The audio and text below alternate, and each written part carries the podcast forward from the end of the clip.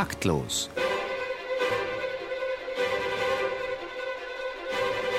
Das Musikmagazin von BR Klassik und der neuen Musikzeitung.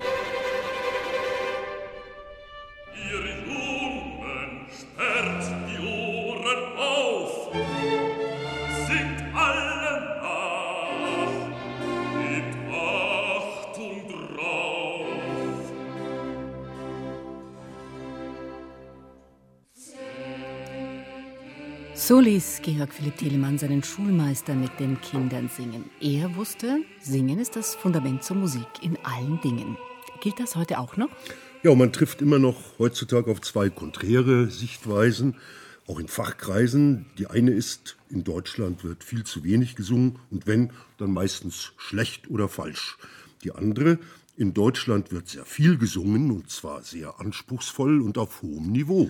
Und beides stimmt, denn zum einen wird tatsächlich zu wenig gesungen in Deutschland, zu viel Musikunterricht fällt in den Schulen aus und im Kindergarten schon fehlt es oft an geschulten Erzieherinnen. Zu Hause wird ohnehin nicht mehr gesungen, da ist nur noch Konserve angesagt. Andererseits wird aber gegen solche sei es realistische oder auch überzogene Sichten, angearbeitet mit Bildungskonzepten wie jedem Kind seine Stimme, Prima Canta oder neuerdings die Carusos und wir blicken mit einigem Stolz auf eine sehr lebendige Chorlandschaft, in der ungefähr 1,5 Millionen Sängerinnen und Sänger in mehr als 50.000 Laienchören singen. Gibt es Patentrezepte? Ist Singen eines für die musikalische Bildung? Wir wollen uns heute mit unseren Gästen eingehender über die Rolle des Singens in unserer Gesellschaft unterhalten. Herzlich willkommen zu Taktlos Ausgabe 162, sagen Theo Geißler und Marlene Reichert. Und mir zur Rechten sitzt Friedhilde Trün, die sich ganz und gar der Kinderchorarbeit verschrieben hat. Als studierte Kirchenmusikerin hat sie ihre Ausbildung zur Kinderstimmpädagogin unter anderem bei Professor Kurt Hofbauer in Wien bekommen. Friedhilde Trün ist Dozentin für Kinderchorleitung an der Hochschule für Kirchenmusik in Tübingen und der Hochschule für Musik in Karlsruhe, Kirchenmusikerin, Gesangspädagogin, Bildungsreferentin im Bereich der Kinderstimmbildung. Die wichtigsten Kniffe im Umgang mit jungen Chorsängern wurden von ihr zu Lehrbüchern verarbeitet. Mit Sing Sang Song betitelt sind die beiden Bände und die DVD, für die Friedhilde Trün ebenfalls 2010 auf der Frankfurter Musikmesse in der Kategorie Unterrichtsliteratur für Kinder der Best Edition Preis verliehen wurde. Heuer hat sie den nochmal bekommen. Und zwar für ihr Kinderliederbuch. Außerdem hat sie heuer den Deutschen Kulturförderpreis erhalten. Frau Trün, guten Abend, schön, dass Sie da sind. Gerne.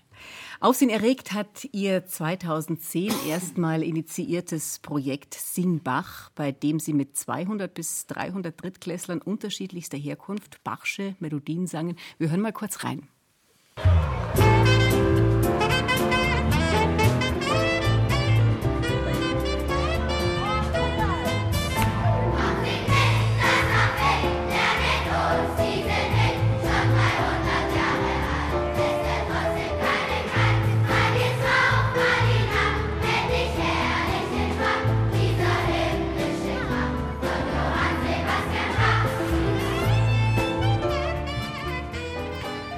Frau Thün, Frau Trün, das klingt ja recht poppig. Erzählen Sie uns ein bisschen was dazu.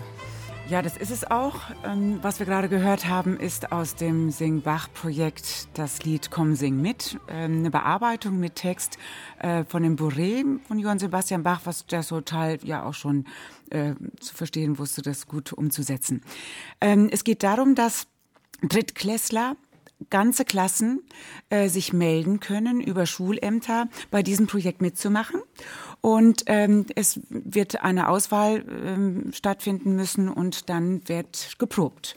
Äh, was heißt, die können sich melden, werden die aufgerufen oder wie kommen die überhaupt da dazu? Über die Schulämter mhm. gibt es einen Bewerbungsbogen und da machen die Schulämter also eine Kooperation mit dem Organisator dann der jeweiligen Stadt. Und Sie führen das Projekt auch weiterhin äh, fort. Ja, genau. Mhm. Das passiert nächstes Jahr in acht verschiedenen Städten.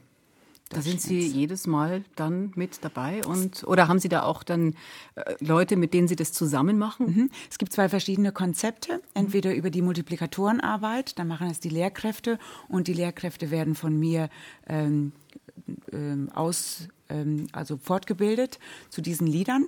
Oder ich mache es selber innerhalb einer Woche mhm. und die Schüler werden dann ähm, in der letzten Schulwoche in Karlsruhe zum Beispiel, ähm, komme ich dann nach Karlsruhe und ähm, singe mit den Kindern eine Woche lang. Frau Drün, warum Kinderarbeit?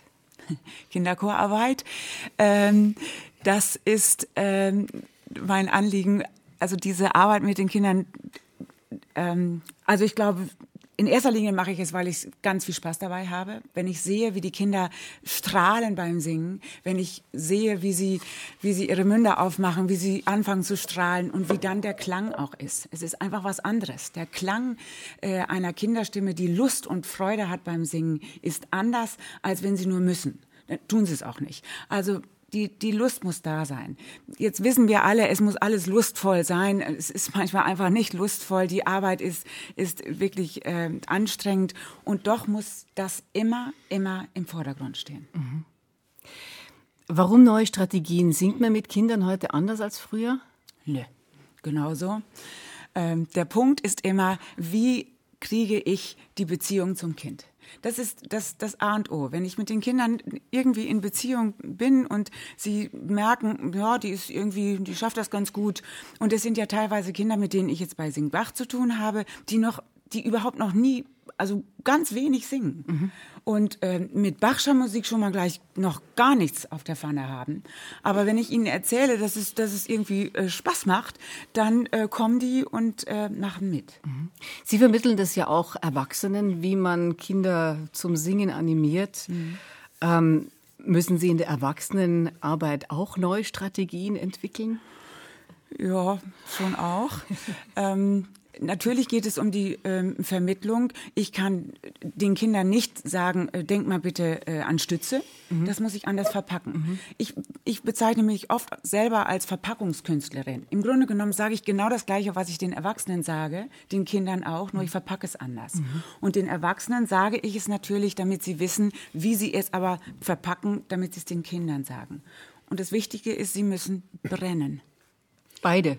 Beide. Ja, danke schön. Mit Markus Spielmann haben wir einen Gast hier bei uns bei Taktlos, der sich unserem Thema von der Verlegerseite her sehr erfolgreich angenähert hat.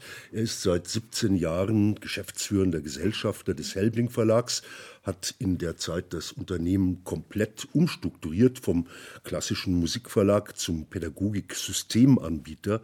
Schwerpunkt des Verlagsprogramms sind moderne und schülernahe Bücher und Materialien für den Musikunterricht an allgemeinbildenden Schulen von der Grundschule bis zur Oberstufe.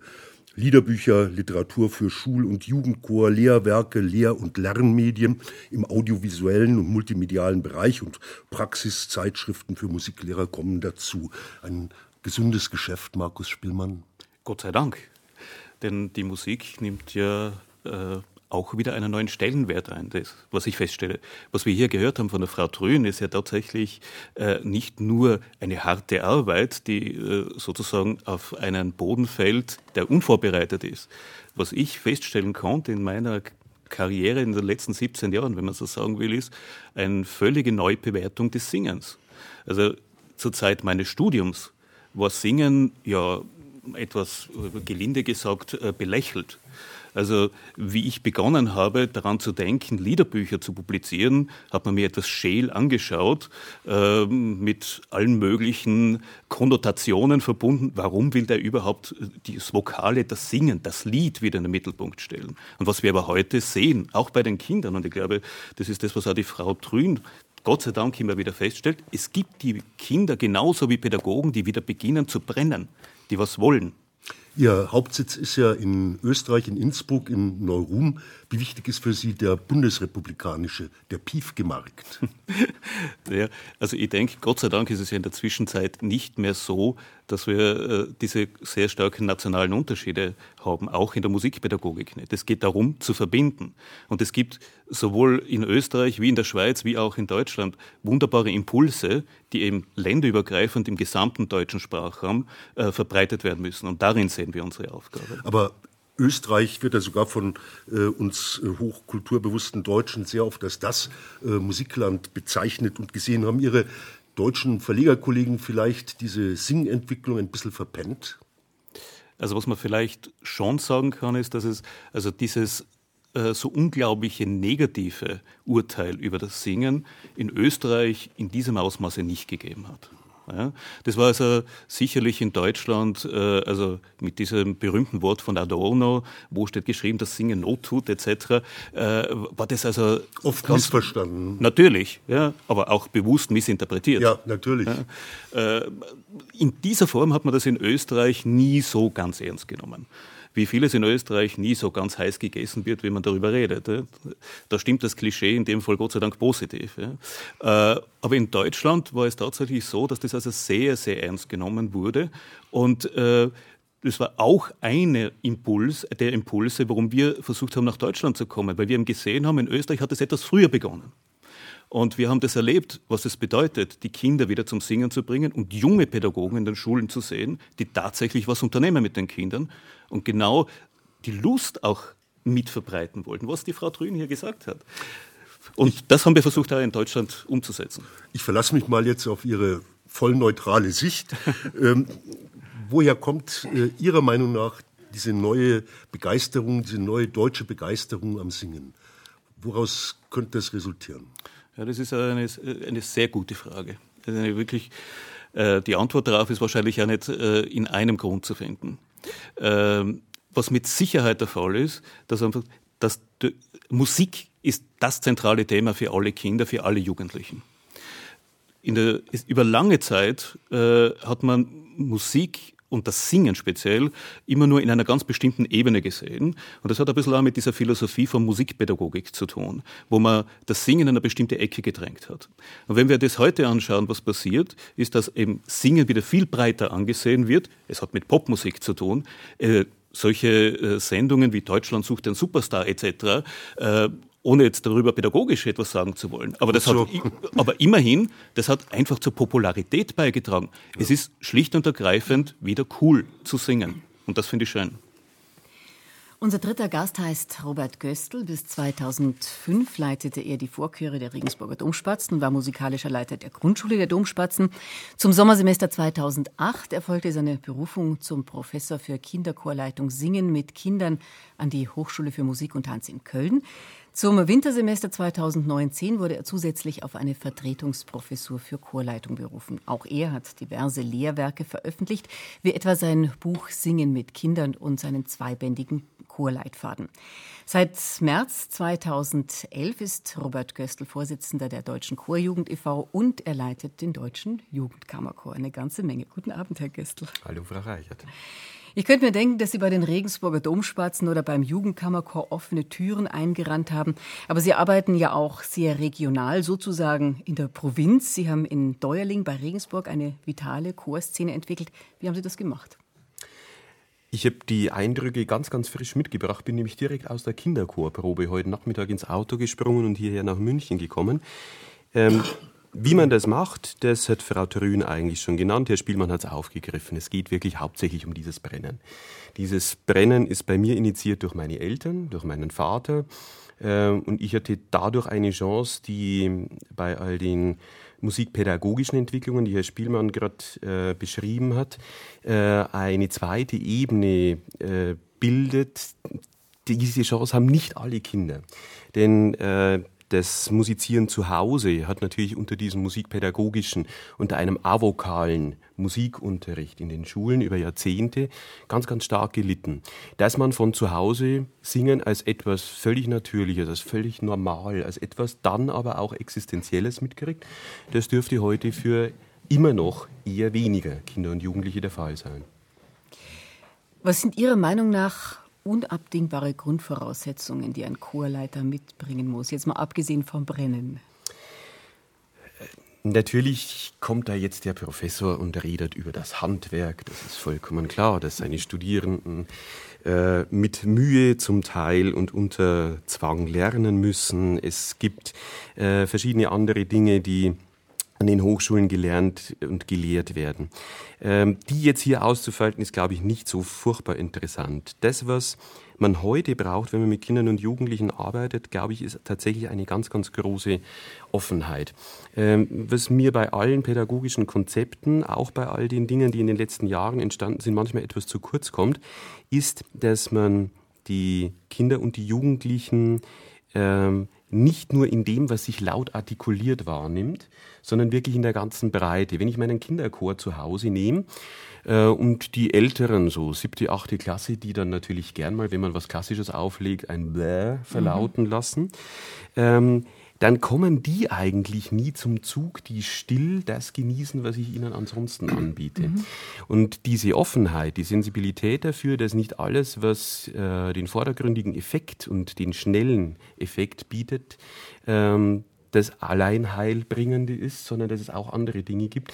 Das ist das, was ich zum Beispiel meinen Studierenden mit am meisten wünschen würde für ihren späteren Beruf. Das ist meine Frage. Können Sie das denen auch beibringen?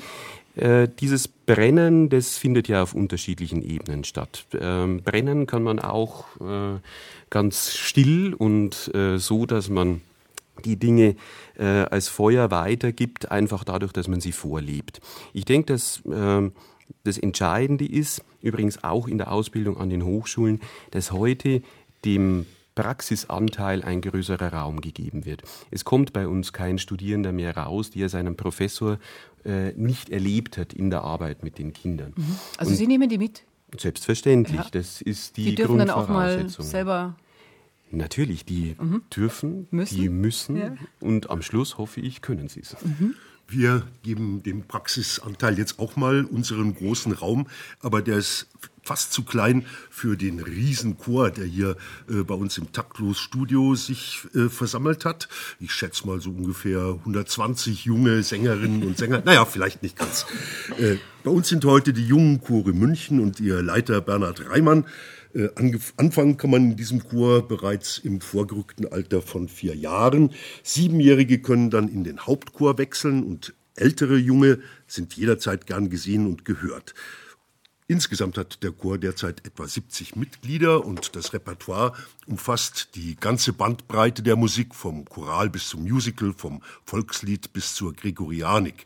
Und wir hören jetzt Musik aus dem Barock, Jubilemus Exultemus von François Couperin.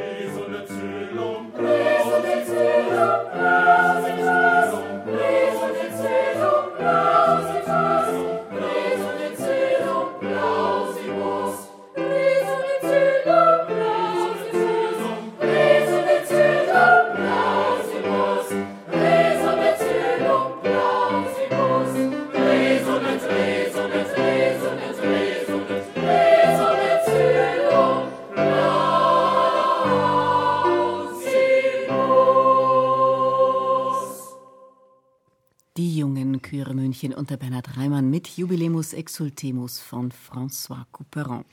Herr Reimann, schönen guten Abend. Abend. Wie kommt man zu Ihnen? Das geht eigentlich ja meistens über die Schulen. Meine Frau, die geht in den Schulen, fragt, äh, geht durch die Klasse und fragt nach Interessenten. Dann hat man die Möglichkeit, bei uns zu einem Kennenlerntag zu kommen. Zum Beispiel am nächsten Samstag ist wieder ein solcher Kennenlerntag in unserem Probenzentrum in der Karlstraße 34 ab 13 Uhr. Dann äh, wird, der Chor da vorgestellt, wenn hier auch einige von unseren Sängern was vorsingen. Dann ist man selbst sozusagen zu einem kleinen Casting dran. Das heißt, dann kommt man zu mir, dann kann jeder mir etwas auch vorsingen, wird auch was gemeinsam gemacht, unser Chor vorgestellt. Und dann gibt es als nächste Station mal äh, einen vierwöchigen Probeunterricht, den man dann da auch besuchen kann bei uns. Mhm. Und äh, welche Aktivitäten haben Sie so in nächster Zeit geplant? Ja, unsere Arbeit der nächsten Zukunft geht äh, auf die Weihnachtsmusik, denn wir haben am vierten Adventssonntag immer unser traditionelles festliches Weihnachtskonzert. Das ist diesmal am 23. Dezember in der St. Margaret-Kirche in der Nähe vom Harras. Das ist in München auch schon eine Tradition geworden. Immer am vierten Adventssonntag unser Weihnachtskonzert, 16 Uhr, findet es statt in der St. Margaretskirche. Mhm. Wie viele Auftritte haben Sie im Jahr ungefähr? Ja, wir machen ja auch Konzertreisen, das allerdings in der Regel nur in den Ferien. Ja, also ich würde sagen, so 30, 40, 50 kann das dann schon werden. Ja, das ist eine ganze Menge. Ja. Dankeschön.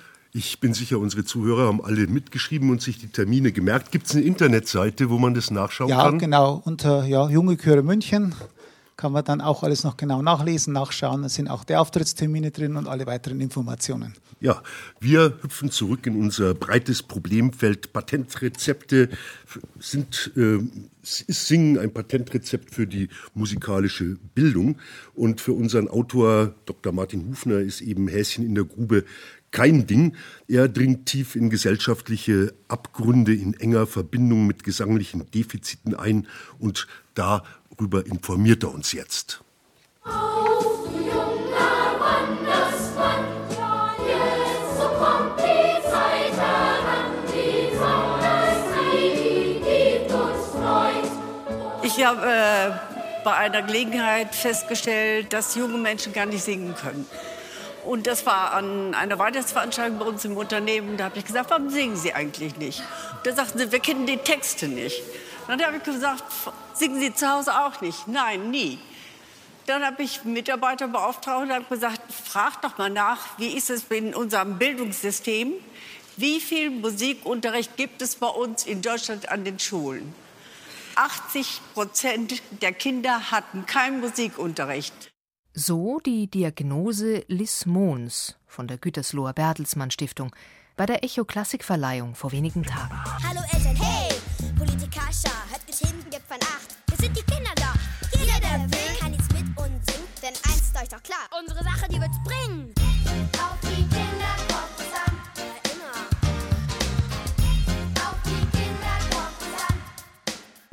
Wenn selbst die Bertelsmann Stiftung sich der Musik annimmt, dann muss die Situation vollkommen verheerend sein.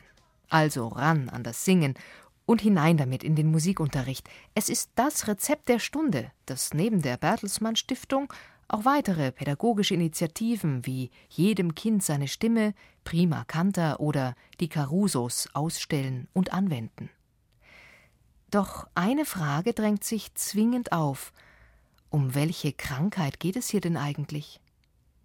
Der Komponist N.J. Schneider beantwortete die Frage weit ausholend in einer Notiz auf Facebook so: Krankheit ist, dass die Menschen in den Städten wie die Ratten aufeinander leben, keinen Raum mehr für ein sich ausdrücken haben, bewegungsmäßig und stimmlich.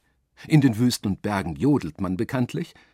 Krankheit ist, dass Allergien, Stress, Psychosen, Ängste, Verlust der Körperlichkeit, Schlafstörungen zunehmen.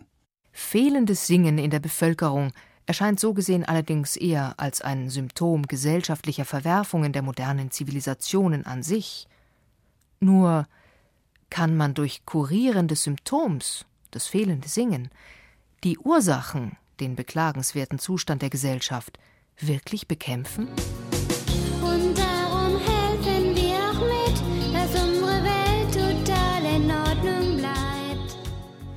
Ja, kann man mit Singen die Gesellschaft wieder auf einen gesunden Weg bringen? Das ist eine der Fragen, die wir heute in Taktlos unseren Gästen stellen wollen. Bei uns sind die Gesangspädagogin und Komponistin Friedhilde Trün, der Verleger Markus Spielmann und Chorspezialist Robert Göstl, Professor an der Hochschule für Musik und Tanz in Köln. Nach der Initiative Jedem Kind ein Instrument, die ja regional begrenzt blieb, entdeckt man das Singen jetzt als Patentrezept für musikalische Bildung wieder. Kann man da so eine Art historischer Wellenbeobachtung, Wellenbewegung beobachten? Frage in die Runde. eine Wellenbewegung mal mit Sicherheit insofern, was die Masse anbelangt. Ähm, diese ganzen pädagogischen Dinge, die Sie ansprechen und die in dem Beitrag gerade angeklungen sind als ein Allheilmittel, das hat mich an dem Thema dieser Sendung am meisten gereizt, ähm, würden natürlich voraussetzen, dass jedes Singen ein äh, Heil bringt, in dem Sinn, dass es gesund macht. Und ich muss sagen, dass ich gerade in den letzten Jahren bei all diesen Wellenbewegungen nach oben, die große Zahlen bringen, äh, mir doch häufig Gedanken mache, ob das, was da passiert, tatsächlich gesund ist. Es wird einen wundern, wenn ein Professor für Chorleitung jetzt hier sagt, dass er in allen Feldern äh, Dinge feststellen kann, die mit dem Singen zu tun haben, die er als überhaupt nicht gesund empfindet. Es gibt eine absolut kranke Volksmusik, es gibt eine, äh, äh, einen Handel mit Handynummern von Gesangspädagogen, die Profisänger wieder gesund machen sollen, nachdem sie ihre ersten Jahre an Häusern haben. Es gibt in Chören zum Teil einen Drill, der zwar vielleicht tolle Töne hervorbringt, aber nicht unbedingt seelisch gesunde Menschen. Ich könnte jetzt fortfahren, aber vielleicht bringt das die Runde ein klein wenig in Rage. Naja, also Spiel mal. Was Sie hier ansprechen, ist ja geradezu wieder ein, ein Wiederbeleben der Ideologisierung von Singen, das wir äh, schon einmal erlebt haben und das genau dazu geführt hat, dass eben das Singen gerade so verwerflich empfunden wurde. Nicht ganz zu Unrecht in dieser Zeit. Aber äh, also ich glaube, der wesentliche Punkt ist, dass wir uns einfach wirklich aufpassen müssen, dass wir das Ganze nicht in irgendein Eck stellen. Singen ist in meiner Auffassung einfach ein Grundbedürfnis des Menschen. Und diese vokale äh, Ausdrucksfähigkeit, die Möglichkeiten, die jeder automatisch, wenn er gesund ist, wirklich hat, äh, das zu pflegen, das zu leben und äh, damit Spaß zu haben, das ist der entscheidende auslösende Moment. Und natürlich gibt es eine unglaubliche Vielfalt von Ebenen, wie man das dann ausleben kann. Ob im Chor, ob in, in der kranken Volksmusik, die Sie angesprochen haben, aber da sind wir auf einer völlig anderen Ebene aus meiner Sicht. Dann geht es nicht um die vokale Betätigung an und für sich, sondern es ist die Frage, was ich dann singe. Und die vokale Betätigung für sich bleibt äh, eben genau dieses Element, wo wir alle dazu neigen. Und das egal wo, in der Badewanne oder im Auto oder wo immer es uns einfällt, im Wald, plötzlich wieder machen, weil es Spaß macht, weil man das Bedürfnis hat. Naja, Singen ein Grundbedürfnis, äh, Herr Spielmann. Äh, die Willecker Herzbuben äh, singen auch, und ich glaube, das war die Art von Volksmusik, die Herr Göstl unter anderem äh, gemeint hat. Aber meine Frage geht jetzt eigentlich an, an Frau Trün. Das Grundbedürfnis Singen, ist das pädagogisch aufgreifbar? Oder kommt man da nicht ein bisschen in Schwierigkeiten, wenn man so ein Grundbedürfnis, das sich eigentlich ausleben soll, wenn man das in bestimmte, ich überspitze mal ein bisschen, Formen presst? Also ich glaube schon, wenn ich mit der ähm, Pädagogik anfange und ähm, der jungen Mutter sage, du musst dieses Lied jetzt singen, damit das Kind irgendwie nachher äh, gesund bleibt, ähm, dann äh, hat man schon verloren. Ich glaube, ähm, dass die ähm, und Jetzt, jetzt, das ist das mit dem Huhn und mit dem Ei. Wenn ich jetzt mit dem Kind singe, mit dem kleinen Kind, also ich bin der Meinung erstmal, dass, dass es im äh, Kleinkindalter schon anfangen sollte, ähm, beziehungsweise im, im Fötuszustand schon, damit das Kind das einfach mitkriegt, weil durch das Singen einfach ähm, viel übertragen wird. Ähm, aber wenn ich, wenn ich das Kind ähm, sozusagen gern besinge, und wenn ich das, wenn ich das ähm, liebevoll mache, dann bleibt auch was. Und das hat nichts mit Pädagogik zu tun. Nur die junge Mutter muss das natürlich auch wollen und muss es auch können. Wir sind aber schon in der dritten Generation, wo das teilweise gar nicht mehr der Fall ist. Jetzt ähm, kann man anfangen, den Eltern das beizubringen. Davon halte ich gar nichts. Ähm, ich mache es einfach über die Kinder.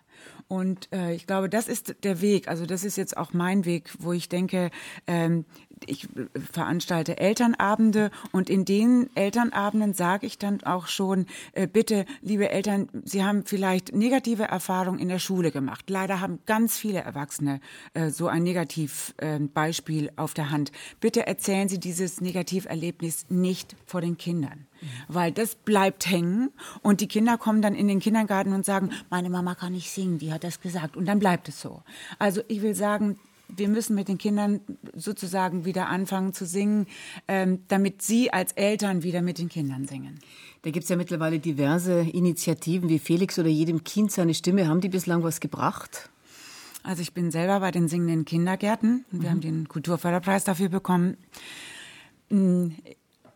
Es ist nicht evaluiert bisher, aber es ist nach fünf Jahren kann man sagen, dass die Kinder, die gesungen haben im Kindergarten und jetzt in der Schule sind, übrigens auch in München, mhm. dass diese Kinder einen Schatz an Liedern haben und der wird ihnen nicht mehr genommen werden. Der bleibt. Mhm.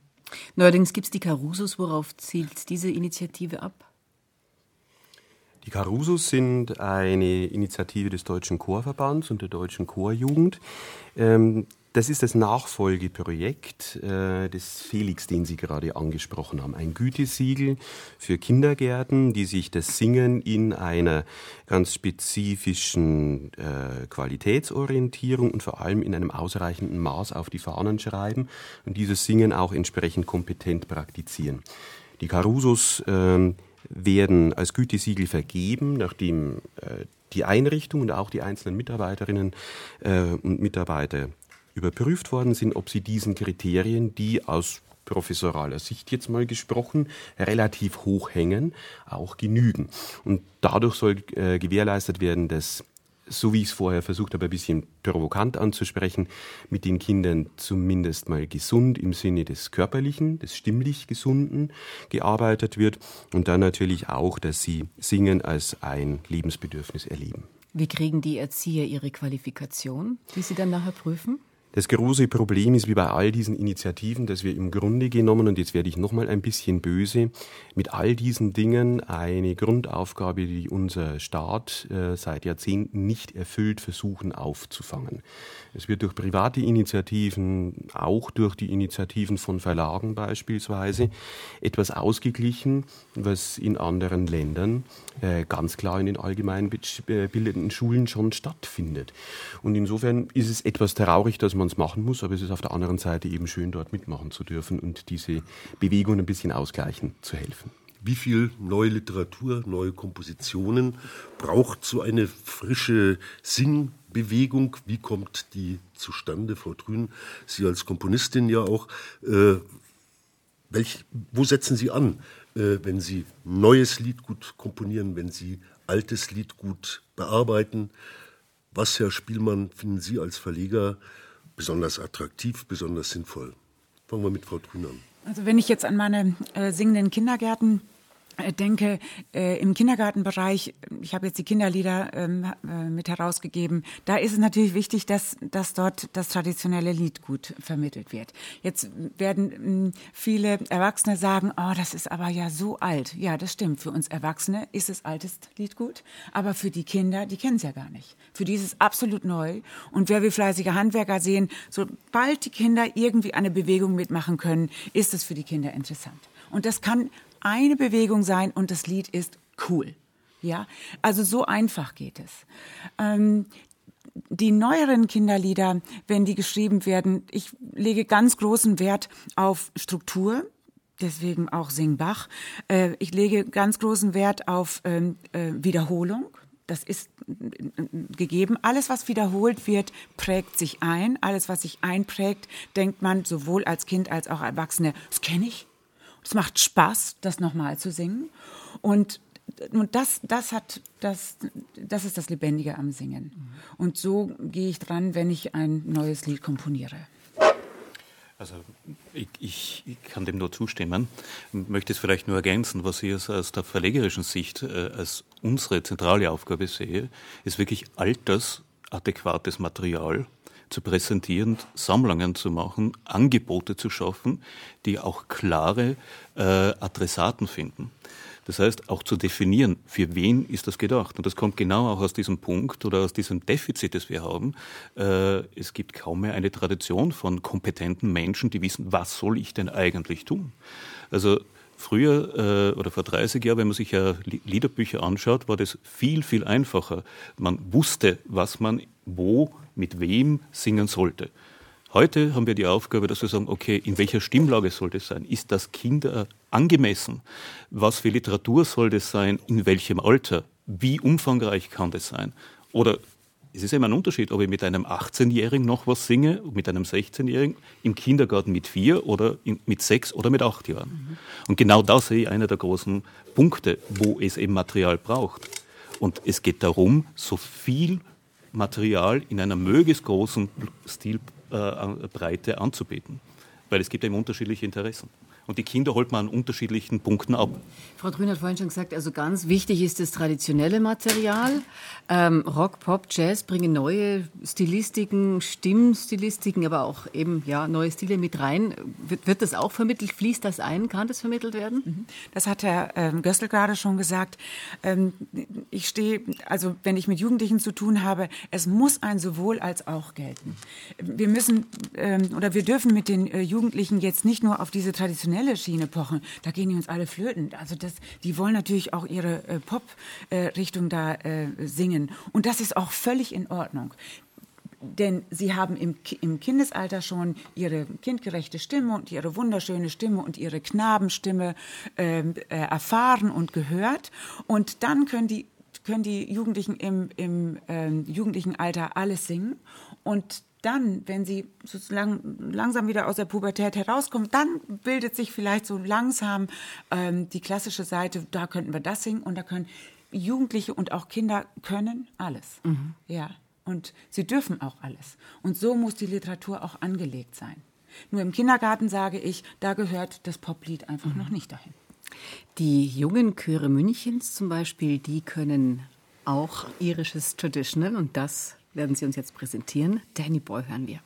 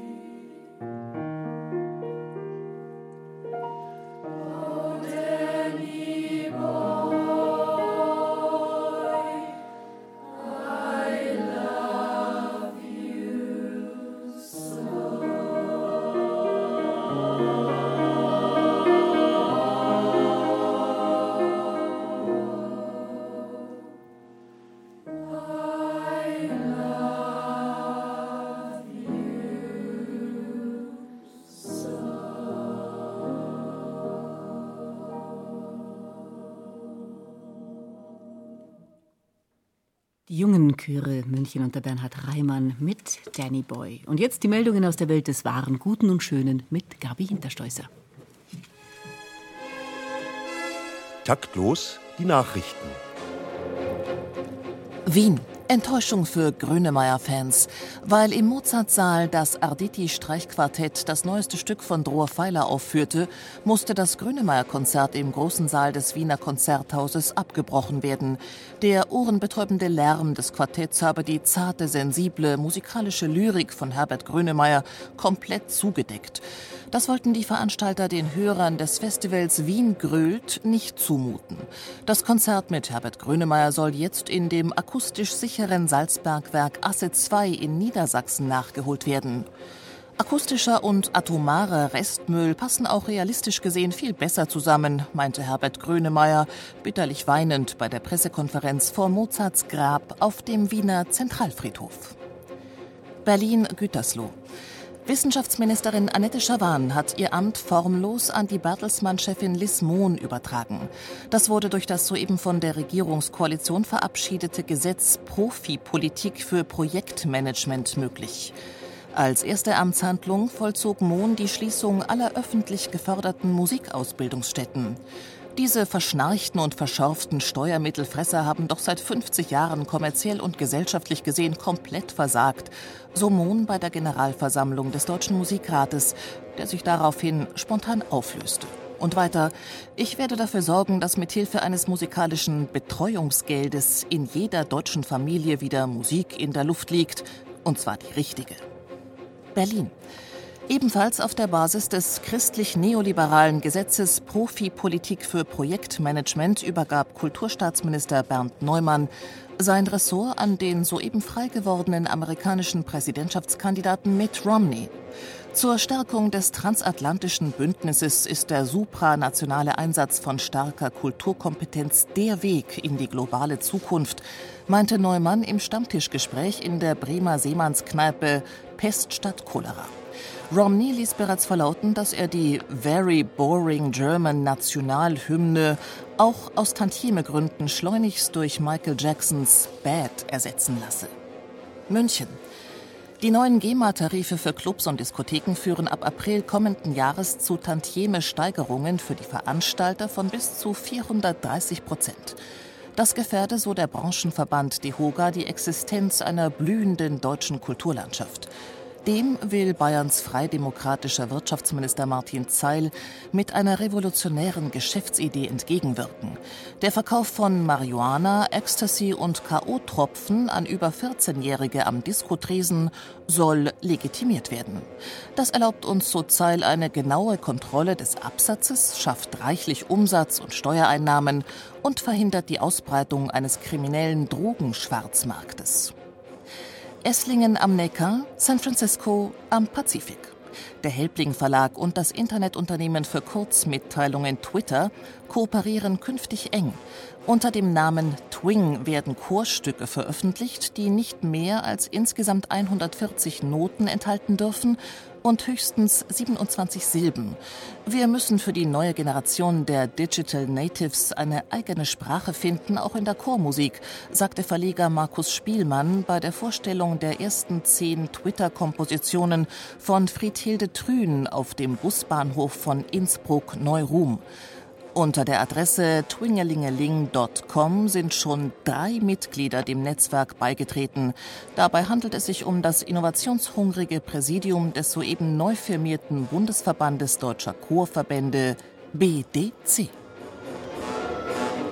Taktlos, Ausgabe 162 und wir unterhalten uns mit unseren Gästen Robert Göstl, Markus Spielmann und Friedhilde Trün heute über die Rolle des Chorsingens in unserer Gesellschaft.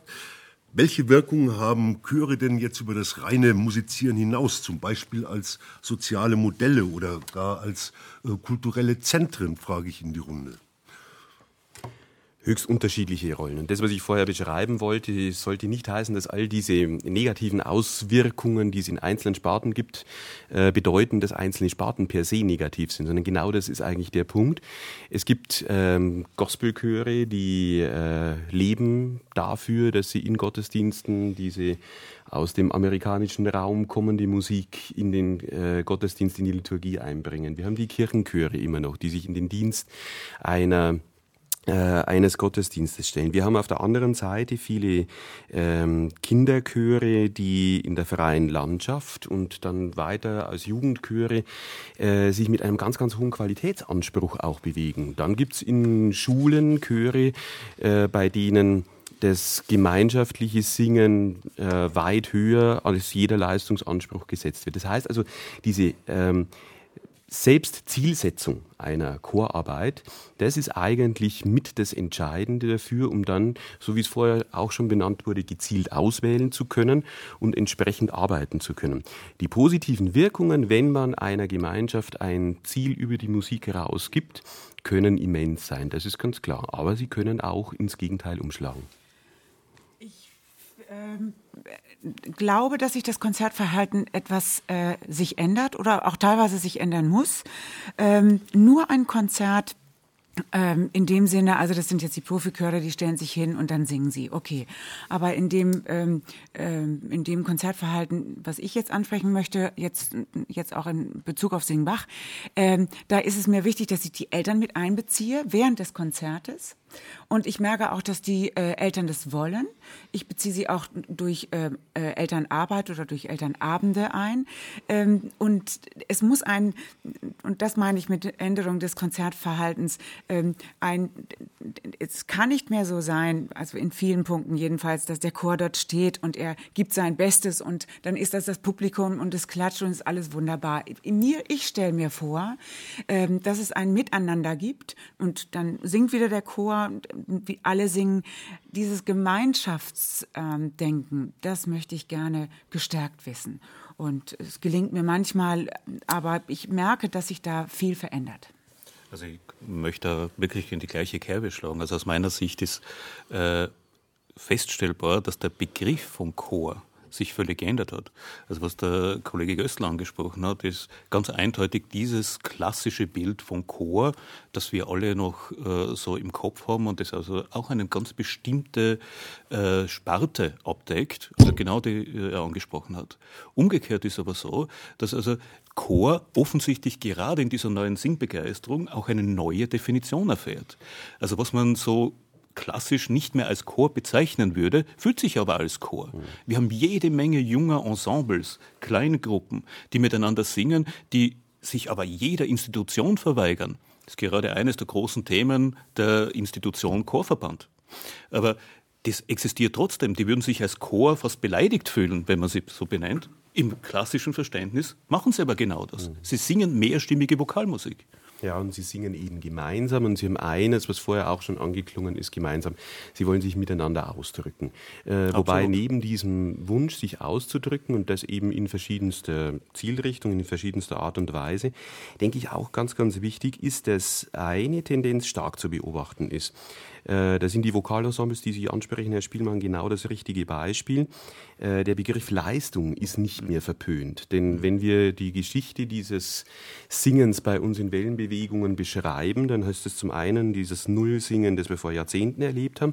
Zum anderen aber jetzt habe ich den Eindruck, doch wieder eine Rückbesinnung darauf, dass nicht jeder Mensch, der den Mund aufmacht und einen Ton von sich gibt und in einer Gruppe steht, unbedingt etwas äh, Wertvolles fürs Abendland tut. Kann ich hundertprozentig bestätigen bestätigen. Und diese Leistungsorientierung, das ist auch was, was wir in den Chorverbänden spüren, äh, ist das, was als Dienstleistung bei uns nachgefragt wird. Das, was von uns gewünscht wird, ist zu helfen, äh, ein wirklich hohes musikalisches Niveau zu erreichen, aber nicht äh, um einer Selbstwirkung willen, sondern weil die Leute merken, dass ein sehr gutes musikalisches Ausdrücken, was mit Leistung zu tun hat. Also ist das Singen, ganz kurz vielleicht die Schlussfrage, ist das Singen im Grunde die Rettung für unser im, im musikpädagogischen Raum verkommenes Deutschland?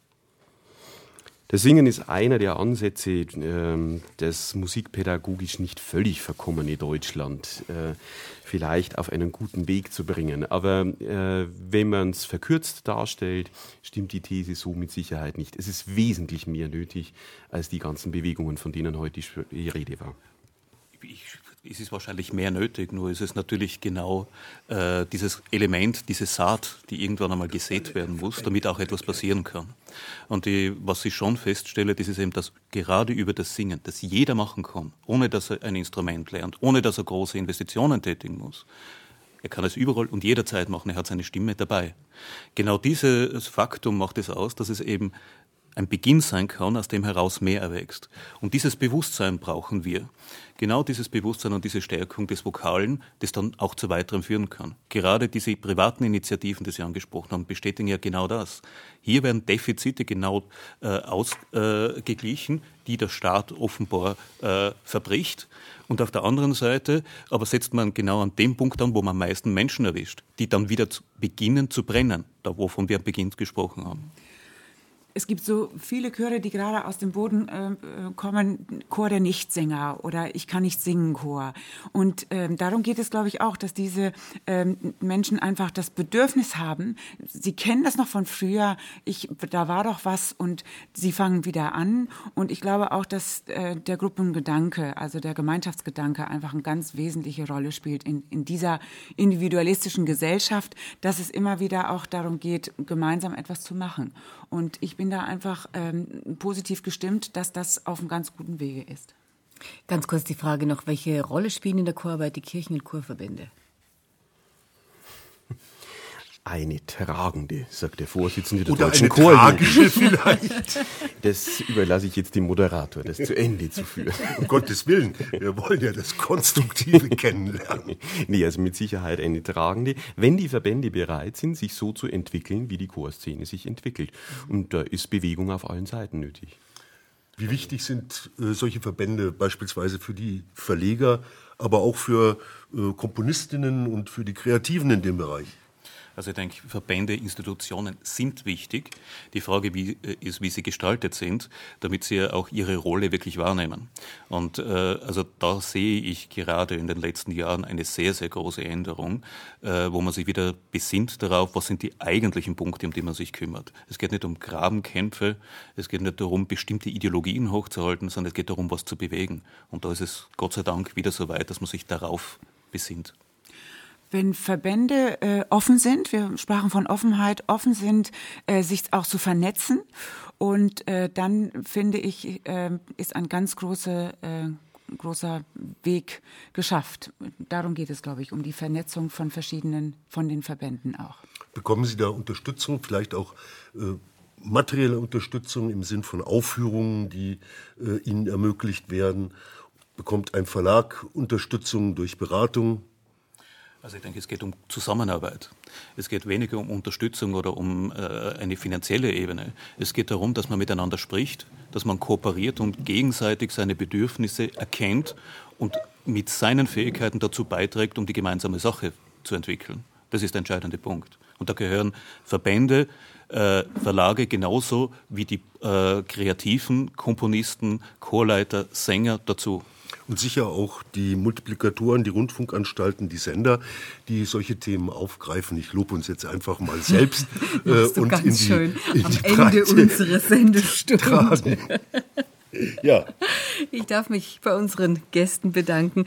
Die Gesangspädagogin und Komponistin Friedhilde Trün, den Verleger Markus Spielmann hatten wir heute da und den Chorspezialisten Robert Göstl, Professor an der Hochschule für Musik und Tanz in Köln. Hm. Dank geht uns auch an unser Team in der Sendetechnik Markus Huber und Roland Böhm, Regie Christoph C. Stechbart, Redaktion Alexandra Maria Dielitz. Und nachhören können Sie die Sendung wie immer unter nmz.de slash taktlos. Und da finden Sie auch Informationen zu unserem nächsten Thema. Wir kümmern uns dann um Zustand, Bedeutung und Wirkung von Filmmusik. Am Mikrofon verabschieden sich Marlene Reichert. Und Theo Geißler, natürlich nicht ohne Musik. Und wir hören jetzt nochmal die jungen Chöre München unter Bernhard Reimann. Und zum Ausklang. Mit gibt's? einer Weise aus Neufundland Eise bei. Schönen Abend. Schönen Abend.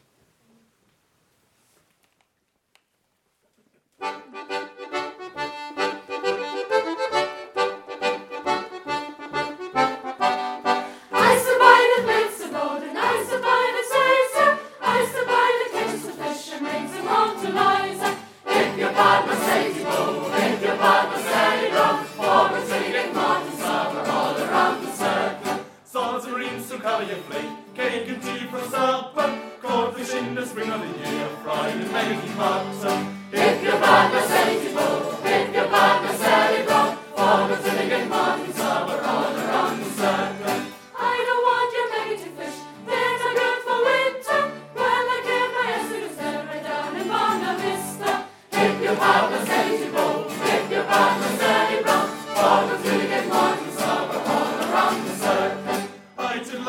she would dance as far as she could travel, and every step that she could take was utterly easy gravel. If your father says you go, if your father says you go, always we get lost in summer all around the circle. I survive the beats of old, and I survive the season. I survive the catch the fish and takes to rise. If your father says